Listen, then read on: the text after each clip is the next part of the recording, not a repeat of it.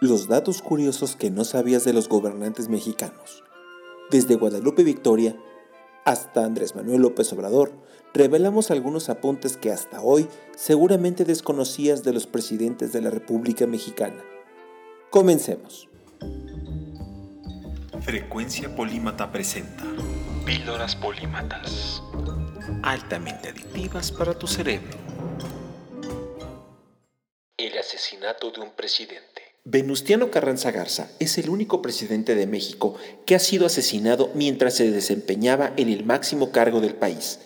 El 21 de mayo de 1920, en la comunidad de Tlaxcalantongo, en el estado de Puebla, algunas versiones sugieren que el mandatario se suicidó y otras tantas que fue asesinado. Pocos mandatarios han concluido su periodo. Desde Guadalupe Victoria, quien presidió el país de 1824 a 1829, hasta Felipe Calderón, cuya administración duró de los años 2006 al 2012, únicamente 19 gobernantes han podido culminar su periodo presidencial cuya duración en gran parte de la historia de México es de seis años. Líderes afroamericanos. Juan Álvarez y Vicente Guerrero fueron dos de los presidentes mexicanos de origen afroamericano, es decir, casi 200 años antes de que el expresidente de los Estados Unidos, Barack Obama, quien presidió el país vecino de 2009 a 2017 durante dos mandatos. Comicios históricos. El triunfo electoral más contundente del que se tenga registro en la historia de México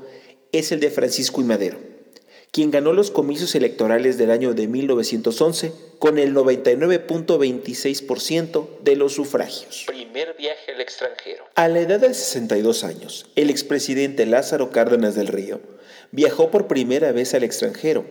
Esto ocurrió varios años después de que culminó su mandato. Un presidente que también fue jinete. El expresidente Carlos Salinas de Gortari obtuvo una medalla de plata en la disciplina de equitación durante los Juegos Panamericanos de 1971. El nombre más común de los mandatarios. El nombre más común entre los mandatarios mexicanos ha sido Manuel, Manuel Gómez Pedraza, Manuel de la Peña y Peña, Manuel María Lombardini, Manuel Robles Pezuela, Manuel del Refugio González Flores, Manuel Ávila Camacho y Andrés Manuel López Obrador. El copete de Peña Nieto. Según se han publicado en los medios locales, cuenta la leyenda, al presidente de México, Enrique Peña Nieto, su mamá le ponía gotas de limón en el cabello para hacerle su característico peinado de copete. El presidente más pequeñito de la historia de México. Benito Pablo Juárez García, mejor conocido como Benito Juárez, fue el presidente con menor estatura no solo del país azteca,